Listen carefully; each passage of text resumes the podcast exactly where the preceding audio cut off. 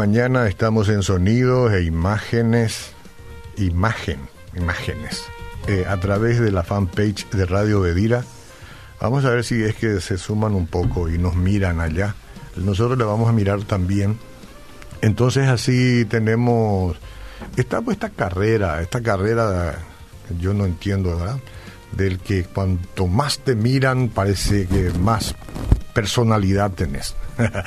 o sea, mayor arraigo en las cosas. Y bueno, si quieren, por favor, eh, como siempre digo, mucho que ver no hay, salvo la presencia del doctor Martín Eisen, que siempre inspira más que cualquier cosa, ¿no? Y está conmigo acá, sonriente, después de una experiencia de viaje al Chaco, que es muy a menudo, porque lo requieren en todas partes, no es para menos una persona tan instruida cualquiera quiere tenerlo para cualquier tipo de seminario. Y dice que tuvo en un seminario presencial, ¿no? Pero dentro de todo el ordenamiento que corresponde. Esto fue, no va a hablar él. ¿Qué tal, doctor? ¿Cómo le va? Muy buenos días, Oscar. Así mismo es. Muchas gracias por recibirme en tu cabina porque ahí en el Chaco me dicen que vos no, no ya no andás con gente normal como yo, ¿verdad? O sea, estás siempre en compañía de altas autoridades. Hasta preguntaron si no estuviste ahí el, jueves también cuando fue la comitiva presidencial nuevamente al Chaco. Ah, te preguntaron eso. Porque alguien te vio la otra vez con el, ministro de Obras Públicas ahí. Sí. Eh, no sé si inaugurando algo o verificando cosas. No, lo que pasa es que se llegó, llegó el agua que viene de Puerto Casado, ¿verdad? Mm. 203 kilómetros tenía que recorrer y el ministro estaba muy feliz de que llegó el agua a un determinado punto de Loma Plata y todos estábamos ahí en la zona y fuimos a entrevistarle, ¿verdad? Ah. Y después se agujereó allá y se agujereó allá, pero eso es normal, es una cañería viejísima ya, ¿no? Mm. No, no, es tan nuevo. Porque cuando se empezó a colocar ese agua, acueducto era hace 15 años o algo sí, así. Sí, yo andaba en pañales cuando eso. bueno. Tan viejo, por supuesto que va a tener alguna ruptura hasta que se arregle todo y después se va a inaugurar como corresponde. No, esta vez no estuve yo, mm. este, suelo acompañar al programa Paraguay Productivo, de alguna forma te me piden colaboración. Sí y esa es la razón por la que estuve. No estuve ah, por Obedira, estuve por ese programa, sí, No, es que la gente piensa ahí donde vos apareces se trabaja por fin. Sí, sí, sí, sí, sí. Entonces... La gente toma a veces cada idea. Algunos decían que yo era dueño de esta radio. y bueno, bueno. Eh, ¿Cómo, cómo, no van a pensar eso? Si, si supieran. Si en otras radios siempre la misma familia habla y, se, reparten todos los programas. Si no, era mío, pues ya vendí. bueno, te digo que sí, en el Chaco el ministerio, por lo menos el Ministerio de Obras Públicas, trabaja mucho. Sí, lo hace. Por fin, después de tantos años en deplorable estado, la ruta se está duplicando. Mm. Eh, lo que ellos llaman compromiso histórico, cosa que ya se hizo en gran parte con la ruta 7. Mm. Y parece que dentro de poco vamos a andar mejor ahí. Sí. Los que vamos. Dios quiera que sí, que termine, que no, no existan eh, resquebrajadura política, gubernamental, que finalmente frustre. ¿no? Ese sería el único peligro, pero por lo demás parece que hay mucho interés de hacer las cosas bien. Sí, sí, Y bueno, y tenés razón, me este seminario que me fui a dar allá es el primero en la época de la cuarentena que no se suspendió, que no se canceló, pero se limitó a la cantidad de 50 personas, como allá en el Chaco ya se permiten 50 personas, nosotros en Central todavía estamos en una fase atrasada, en 20 pero y también a pesar de contar con una linda sala aire acondicionado, ellos hacían afuera en un tinglado con este viento norte que solamente los que vivieron en el Chaco saben cómo es. Sí. Y yo dije, dije, contra este viento ningún virus tiene una chance, ¿verdad? no, no, no, puede. Primero que es eh, caliente el aire, ¿verdad? Y sí, ¿Está caliente o está frío ahora? No, ahí está caliente. Caliente está. Justo ese día hacía 37 grados. Bueno, seguro que viste un buen seminario. Te felicito. No, no hay razón para pensar lo contrario. Este, ¿Querés decir mal algo? Yo te quiero decir, no, no importa qué tan bueno es el seminario, si a la una del mediodía, ah. con 37 grados y este viento norte. Ahora lo único... pobres los participantes, ¿verdad? Lo único que yo diría que es medio frustrante es que no te dieron un buen asado como acostumbran allí en el Chaco, pero si te dieron de comer está bien, ¿no? Hay que estar agradecido por todo. ¿Cómo te sentirías si sos técnico del Barcelona? Encima que tenés que irte y queda grabado en la historia una goleada, una paliza como la que sufrió. ¿Eh? Ay, ay, ay, no sé, mira, eso... Eh, llegar a ser técnico de Barcelona obviamente es un gran honor. Sí. Pero la imagen que dejaste después, o sea, es un peligro también, un riesgo asumir esto, ¿verdad? Un, club como ellos. Y bueno, seguro que esto fue histórico. Yo no he revisado la historia, pero yo creo que en la época de Messi nunca perdieron un partido con seis goles de diferencia. Y mostraban a Messi cada vez que entraba un gol, parecía un niño y se iba así, esos niños que se enojaba y se iba hacia el lateral allá, pues, enojadísimo está. Pero, pero esto revela la situación psicológica existente dentro de una institución. Yo, yo creo que revela eso, ¿verdad? Y la disconformidad y la falta de interés de los jugadores. De otra manera no me explico. Porque tan mal equipo no es Barcelona. Y tan buen equipo como, resulta, como demuestra el resultado tampoco no es Valle. Así es, así es. Tenés razón. Eh, como dijo el que llevó a Paraguay a lugares nunca antes pensados, el Tata Martino. Eh. Accidentes suceden. Sucede, sí. Aquella vez que nosotros le ganamos 5 a 0 a Colombia en Colombia, ¿Fue un accidente? Accidentes suceden. no, eso no fue eh, accidente, eso fue una valentía. Y nosotros todos pensábamos así, ¿verdad? Pero si el siguiente partido perdíamos 6 a 0 con México, ahí sí creíamos todos que los accidentes suceden. Entonces, sí, hay, hay accidentes, hay partidos que terminan de una manera impensada, pero sí el Barcelona no es lo que fue hace algunos años atrás. Tiene evidentes problemas, especialmente en la zona defensiva, eso ya se vio en los últimos partidos que estaban jugando. Lo siento mucho por Gerard Piqué y todos esos grandes jerarcas defensivos, pero en, algún momento parece que el tiempo también les llega a ellos. No, hay como cinco o seis que están en la picota porque permitir ocho goles en un partido, eso ya no importa si es un equipo galáctico o lo que sea, de otra galaxia no puedes. No, no, no, eso eh, ante el mundo es una vergüenza grande que va a costar. Estamos hablando de, en el ámbito deportivo, ¿verdad? Estamos hablando ámbito exclusivamente eh, que va a costar mucho reponerse. Eso, Cuando Cerro perdió contra Olimpia 4 a 0 una vez con los cuatro goles de. ¿Qué era? ¿López? Eh, Dante López. Dante López, ¿verdad? Le costó una fortuna recuperarse no se recupera. Pero yo sé que una vez recibimos cinco de ustedes. ¿Se recupera? de ustedes, de los cerristas. También de eso se recupera.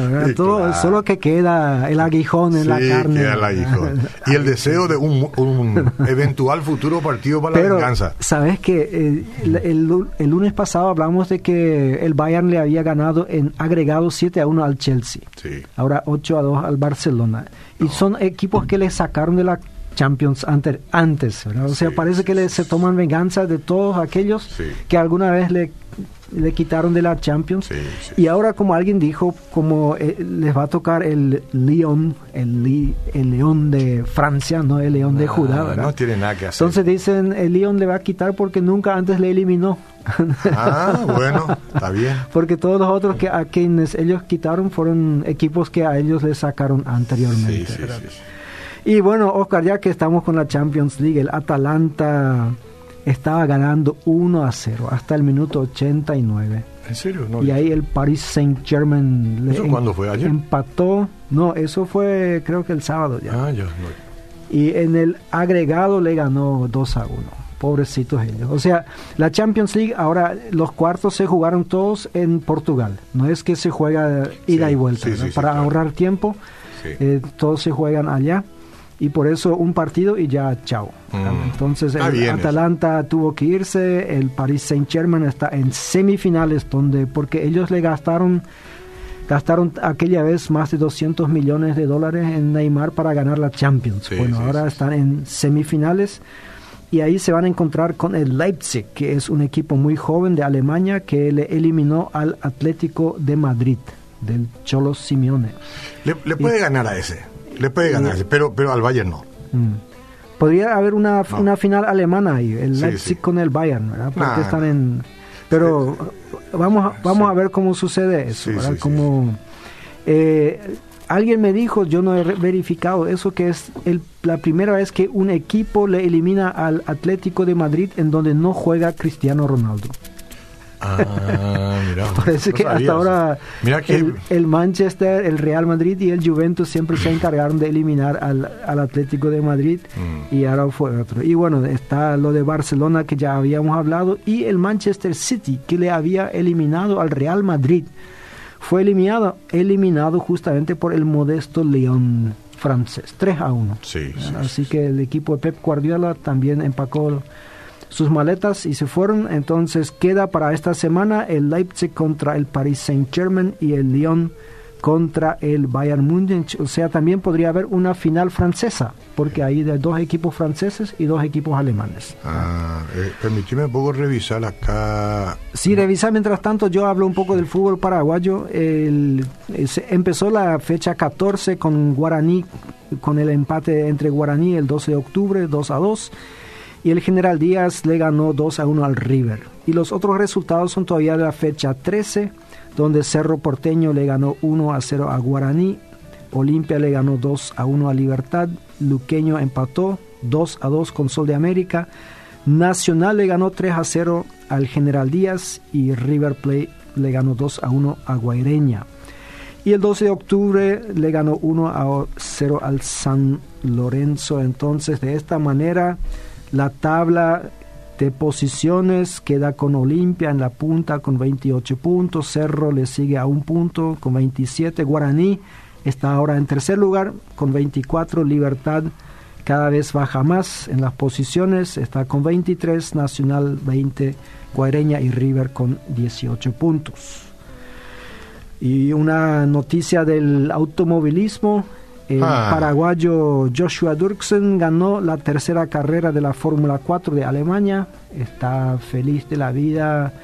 Tuvo una ventaja de 8 segundos al final, que no es muy común. En Es ellos. mucho. Eh, Sí, partió del tercer lugar, pero antes de la primera curva ya estaba en primero, así que Qué bueno. qué estaba con hambre. bien Ah. por eso. Sí, los, las primeras dos carreras no le fueron tan bien, así que en la posición, en la tabla todavía no está donde quiere llegar, pero está, tiene, tiene, obviamente tiene habilidades para esas cosas. En el mejor de los casos, según tu interpretación, ¿cuánto tiempo le llevaría a llegar a Fórmula 1 si va a llegar? Bueno, si después de este año le dan un auto de la Fórmula 3000, que Mm. es la siguiente, ¿verdad? Entonces, ahí uno o dos años y después, si ahí también gana, o sea, el camino todavía es largo, pero eh, en tres años más podría llegar. Todos pasaron un proceso así, todos Sí. los corredores de Fórmula 1. Es fácil, ¿eh? No, no, no es fácil. Sí. Por eso, por algo la Fórmula 1 es para los selectos nomás. Mm. Hay Ahí no hay improvisados, ¿eh? No. Lo interesante, Joshua es un tipo muy centrado hasta ahora, muy disciplinado Mm, en todo. Va al gimnasio, cumple con todas las cosas, no es, no es farrista. Mm. Y esperemos que se mantenga así, ¿verdad? Tiene que ser tan disciplinado casi como un futbolista, ¿eh? la, la Sí. gente que corre de Fórmula 1. Sí, sí. Sí, Porque dice que cuando corre y termina la carrera pierden kilos y todo Sí. eso, ¿verdad? sí. Impresionante. Aunque estas carreras no son tan largas como la No, Fórmula et- 1, estas no. Esas son de media hora, sí, pero igual. Por fin perderé kilos yo si alguna vez corro Fórmula 1. Sentadito ahí. bueno. Yo en un museo donde vi un auto así me senté adentro y yo dije, bueno, eso por lo visto la mayoría, no quiero decir todos, pero la mayoría de los corredores son un poco más flaquitos que yo. sí, porque al meterte te diste cuenta, ¿verdad? Sí. está bien, está bien. Bueno, mañana va a jugar el Leipzig con el PSG, mañana Sí. a las 3 de la tarde. Pensé que era hoy, pero es mañana. Así que muchos partidos en todos lados para recuperar las fechas perdidas. ahí, Es bueno, pero qué nivel de fútbol. Entonces, sí. Qué nivel de fútbol. A veces vos estás viendo ese partido y pasás a ver el partido que juegan acá y no, no somos nosotros, tenemos que si te concentras también es lindo, ¿verdad?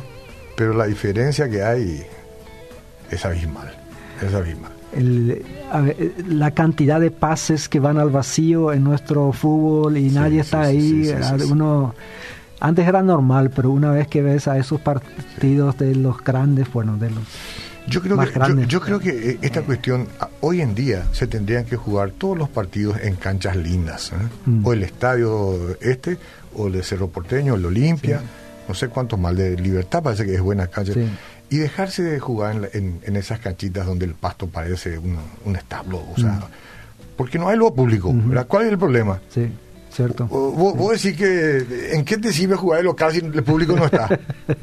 y, y que se- en- entonces el fútbol va a ser mejor. Sí, el tema es que a veces eh, tenemos que pensar en esos equipos pequeños, ellos están acostumbrados al charco que está en su cancha. No, pero tenés, está, que, tenés que nivelarlo hacia arriba, no hacia Sí. abajo a la gente. Porque si no, no, nunca vamos a salir de la mediocridad. Antes decíamos, por eso el fútbol paraguayo es todo aéreo, porque Eh. por el piso no se puede. Es lo que tenía que hacer Barcelona.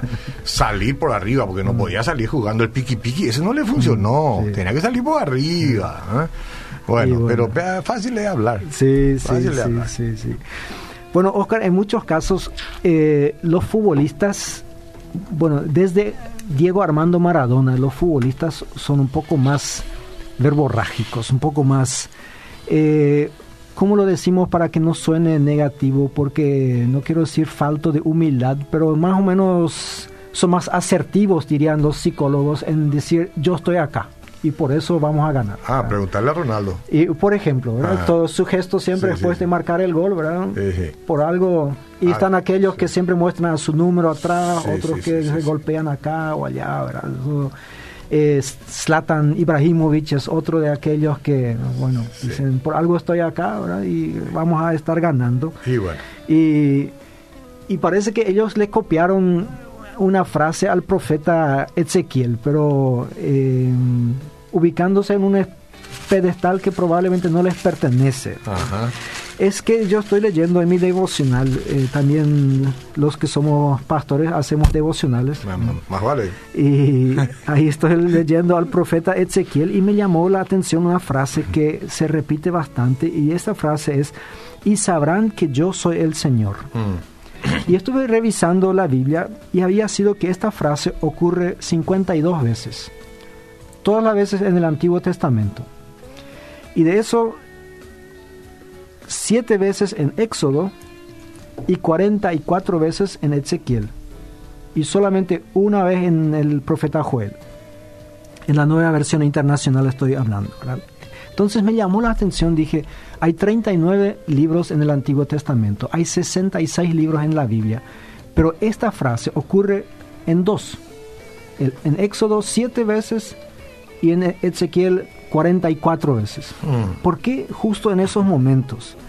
Y yo creo que hay dos momentos claves en la historia de Israel en donde se evidenciaba la falta de conocimiento de Dios, de como él dice en la versión hebrea sería de Yahvé o de Jehová. Eh, en español se ha porque son cuatro letras en hebreo que no tienen vocales en el original, entonces uno tiene que decir, bueno, es Yahvé o es Jehová, pero es el nombre propio de Dios. Entonces, en, algunas versiones, como la nueva versión internacional, se usa simplemente la palabra que yo soy el Señor, en vez de... Porque el pueblo de Israel, cuando llegaba, aquellos que sabían leer, cuando llegaban a ese tetragrama, se llama, no es tetracampeón, tetragrama, ¿verdad? Entonces ellos simplemente decían Adonai, porque no querían tomar en vano el nombre del Señor. Entonces Adonai significa el Señor, por eso nosotros hoy en día lo tenemos en canciones. ¿Por qué justo en esos dos momentos? Hay dos momentos en donde el pueblo de Israel tenía que conocerle a Dios, pero son momentos muy diferentes. El primero, en el Éxodo, nosotros sabemos que el pueblo se fue a Egipto, el pueblo de Israel, en aquel momento eran solamente 72 personas, se fueron a Egipto por necesidad, por una hambruna que había en Palestina o en Canaán, como se llamaba en aquella época. Y ahí estuvieron viviendo y de repente se encontraron que fueron esclavizados. O sea, al principio eran libres, pero después como aumentaban, llegaron a ser eh, esclavos. Estuvieron ahí 400 años sin autonomía y sin predicación evidente sobre Dios. O sea, nosotros no sabemos si, qué sucedió ahí, pero aparentemente no hubo profetas, no hubo instrucción. El pueblo tenía una ignorancia tremenda en cuanto a Dios. Y ahí en este momento Dios les envía a Moisés y dice, ellos me van a conocer y sabrán que yo soy Dios, que Dios soy el Señor, que yo soy Jehová, como, ustedes quieran mm, usar la frase. Entonces, em, ellos no estaban ahí por culpa propia, en esta ignorancia. Ellos estaban ahí por circunstancias adversas. ¿sí? Pero Dios los saca del castigo y los lleva a una tierra prometida y a través de sus milagros y de su cuidado se dará a conocer. Siempre dice, bueno, yo voy a hacer tal cosa y sabrán que yo soy Jehová. Yo voy a hacer tal cosa y los egipcios sabrán que yo soy Jehová. Era como una Biblia no, escrita. Sí. Entonces eso está, diez plagas en Egipto, después cantidad de milagros con, el pueblo de Israel, todo para que el pueblo le conozca a Dios. Mm. Ahí tenemos las siete veces que sucede la frase en Éxodo. ¿Por qué 44 veces en Ezequiel? La situación era totalmente diferente. Ahí ellos habían tenido, lo único que es similar es el tiempo. Habían tenido una monarquía. Monarquía significa cuando tienen rey propio, por 440 años en este momento. Y en esos 440 años, a diferencia de Egipto, ellos estaban eran autónomos, eran, tenían su propio país, tenían su propio rey, tenían el templo. Bueno, el templo no lo tenían todo el tiempo, fue construido en época de Salomón, pero a partir de ahí lo tenían. Tenían sacerdotes, cantidad de sacerdotes, tenían levitas, tenían instrucción, tenían cantidad de profetas que les estaban predicando la palabra de Dios. Y cuando Ezequiel aparece, ya es tarde, porque el pueblo ya ya fue llevado, una parte fue llevado a Babilonia y entre ellos está justamente Ezequiel, entre el primer grupo que fue llevado. Y después hubo dos, dos deportaciones más y en la última se, se quemó a Jerusalén y se arrasó la ciudad y el templo y todo eso. Chao con eso. Mm. O sea, tenían 400 años de tiempo para tener un, una monarquía teocéntrica donde Dios sea el centro. Mm. Así Dios lo había dicho y así sucedió con David, por ejemplo, que él era el rey, pero todo el mundo sabía que sin que Dios diga algo, el rey no hace nada. Entonces, eso fue la idea que Dios tuvo. Y en este tiempo, ahora después de todos esos 400 años de tanta, de tener todo a su disposición, Dios dice 44 veces, y sabrán que yo soy el Señor cuando cuando no les voy a ayudar, mm. cuando no les voy a librar de la mano de sus enemigos, cuando no vengo en su ayuda, porque hasta ahora he hecho todo eso y ellos no me conocen. Correcto. Entonces ahora... A la inversa. A la inversa. Sí, sí, A la inversa. Justo el, lo contrario de lo que fue el éxodo. Y ahí van a conocer que yo soy Dios. Hmm. Aunque también hay profecías en donde dice que los voy a traer de vuelta del, exilio, después de 70 años van a regresar, van a reconstruir el país y van a saber que yo soy su Dios. Un padre, que, quiere, un padre que quiere lo bueno para su hijo, no lo malo, pero disciplinándolo. Entonces yo estuve pensando, eh, vos sabes bien la historia de mis antepasados que hace 90 años vinieron de la Unión Soviética y, y yo crecí con esta idea de que Egipto es la Unión Soviética. O sea, hubo muchos paralelos y que el Señor nos libró con su brazo extendido, con, con mano fuerte de la opresión, porque ahí en la Unión Soviética se les habían cerrado todas las, las, las iglesias, se les cerraron las escuelas, muchas, muchos padres de familia fueron fusilados sin, sin juicio ni nada fueron arrestados, fueron llevados sin que nunca más se supo de ellos. O sea, una opresión tremenda, ¿verdad? Y de ahí eh, mis antepasados salieron con vida. Entonces, a mí no me extraña mucho que ellos encontraron muchos paralelismos entre el pueblo de Israel y entre ellos. Si vos tendrías que eh, eh, decir, acá nomás un, pequeño paréntesis, si vos tendrías que decir desciendo de, ¿dirías de los rusos o de los alemanes? ¿Tú de o qué? de, tu, tu, ascendencia. Ah. De, ¿Cómo te sentirías mejor? ¿Un ruso o un alemán? Yo sé que son paraguayos, ¿verdad? Sí. Porque eh, es difícil eso, ¿no? Yo siempre cuando la gente me pregunta, digo, mis, mis abuelos eran rusos. Correcto. Pero por alguna razón hablaban alemán. Exacto. Sí, sí, sí. Pero no sé, a lo mejor lo digo nomás porque la gente le teme más a Putin que a Angela Merkel. es un loco, es un loco, un loco comunista. bueno. Bueno, eh, y aquí la gente que, que, o sea, todos los que hoy en día compartimos una fe en el Señor, eh, tenemos estas imágenes. Algunos eh, sienten que en su pasado o en el pasado de su familia también hubo una opresión, quizás porque estuvieron en otra religión, eh, y en algún momento el Señor los sacó de ahí, los liberó. De ese Egipto. De ese Egipto, O sea, Egipto puede representar distintas cosas para cada uno de nosotros, Pero es el periodo oscuro en donde no teníamos libertad, en donde teníamos que hacer lo que otros, principalmente el diablo, nos estaba obligado y el Señor nos libró de ahí. Y hemos conocido al Señor ahí. Pero ahí viene mi gran pregunta. Ahora nosotros estamos en un país en donde libremente podemos adorar al Señor, en donde cada uno puede adquirir conocimiento, puede hacer cursos de FLET, puede hacer cursos de Aquila y Priscila, puede ir a la facultad de teología, no todos, eso es cierto, pero muchos ¿sí? Podemos reunirnos, ahora ya no, pero no es por cuestión religiosa, sino por, la pandemia. Pero podemos hacer por internet. Nadie te corta tu internet por estar escuchando un culto. Ni la policía viene a golpear en tu casa. Por eso no es bueno decir que hay persecución. No. Porque no es tal cosa. No, exactamente. Entonces, mi pregunta es, ¿qué clase de cristianos estamos produciendo hoy? Si Dios hoy en día mira al Paraguay, Él va a decir, mi pueblo está pereciendo por falta de conocimiento. Como dijo, con, o, sea, o sea, no hay ninguna razón de no conocer a Dios. Están todas las condiciones están dadas, así como aquella vez en la época de Ezequiel. Sí, Sobreabundantemente. sin embargo, Dios tuvo que decir 44 veces, van, a saber que yo soy Dios. Cuidado. Entonces, eh, ¿cómo se evidencia el conocimiento de Dios hoy en día en el pueblo cristiano?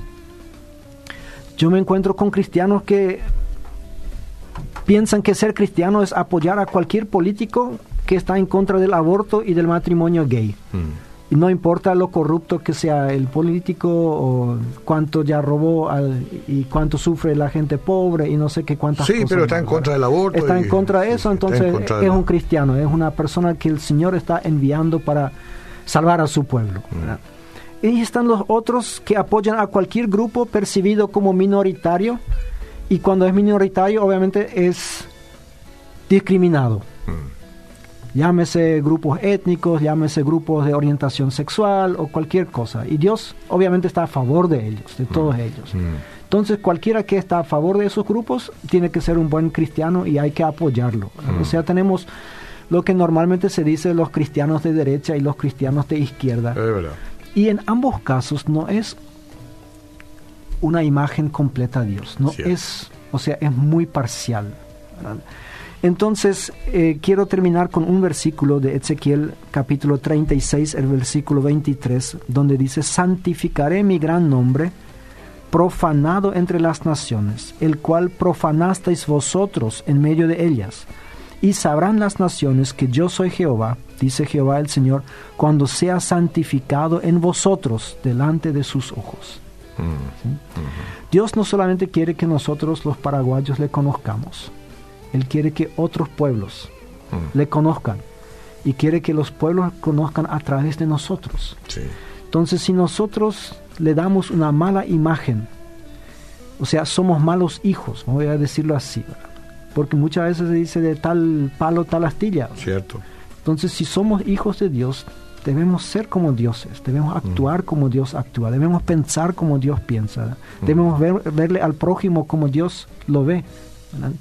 Y no decir, bueno, a Dios no le importa mucho lo que yo hago, o después le, le hago un, rezo, o le hago, le pido perdón y, mm. y, ya me va a perdonar porque Dios es grande en misericordia y a veces hasta le tenemos como medio tonto, decimos, este, por viejo ya es medio ciego, él no ve todas las cosas que están sucediendo. O usamos eso, no todo el mundo lo hace, ¿verdad? Fulano lo hace. Aunque así fuera, la siembra de la, eh, eh, la ley de la siembra y la cosecha está puesta. Yo digo nomás, suponte que Dios se tape los ojos y no mire. Está puesta la ley. También, también, o sea, en, sí, supuestamente. Así mismo.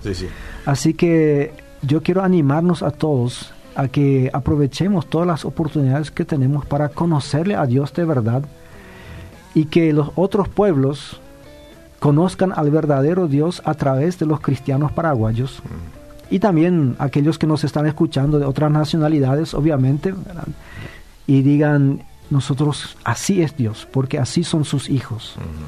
Así Dios no tiene que hacer algo para enseñarnos cómo realmente es. No es ninguna, ninguna amenaza. Es solamente algo que me, yo, me llamó la atención al leer al profeta Ezequiel, que después de tantos tiempos de tener oportunidad de conocer a Dios, ellos pasaron por alto las oportunidades. Muy bien.